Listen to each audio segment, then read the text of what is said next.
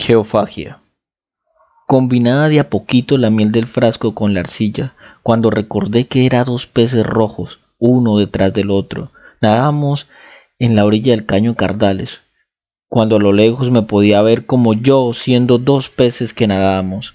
Así que miré hacia atrás y me vi siendo el pez que nadaba detrás de mí y me sonreí. Así que nadamos con más fuerza, hasta que de pronto yo, el que me podía ver como dos peces que nadábamos desde lo alto desciendo a una velocidad impresionante y me como a mí, el pez de atrás. Pero yo siendo el pez que nadaba adelante no me doy cuenta y sigo nadando. La sensación más extraña. Pude sentirme siendo alimentado y alimentándome a mí mismo. Me alimenté de mí mismo.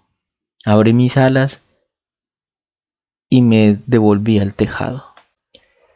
Después, siendo el pez que siguió adelante, me di por enterado lo que había pasado y asustado me vi desde el agua, a mí en el tejado, siendo un negro gallinazo.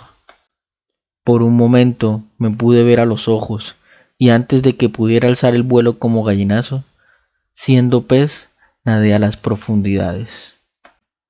Qué sueño tan extraño pero más raro es la cantidad de bolitas de arcilla y miel que tengo en una teja de zinc. Con esta hambre y con este calor no puedo coordinar qué sensación es más fuerte.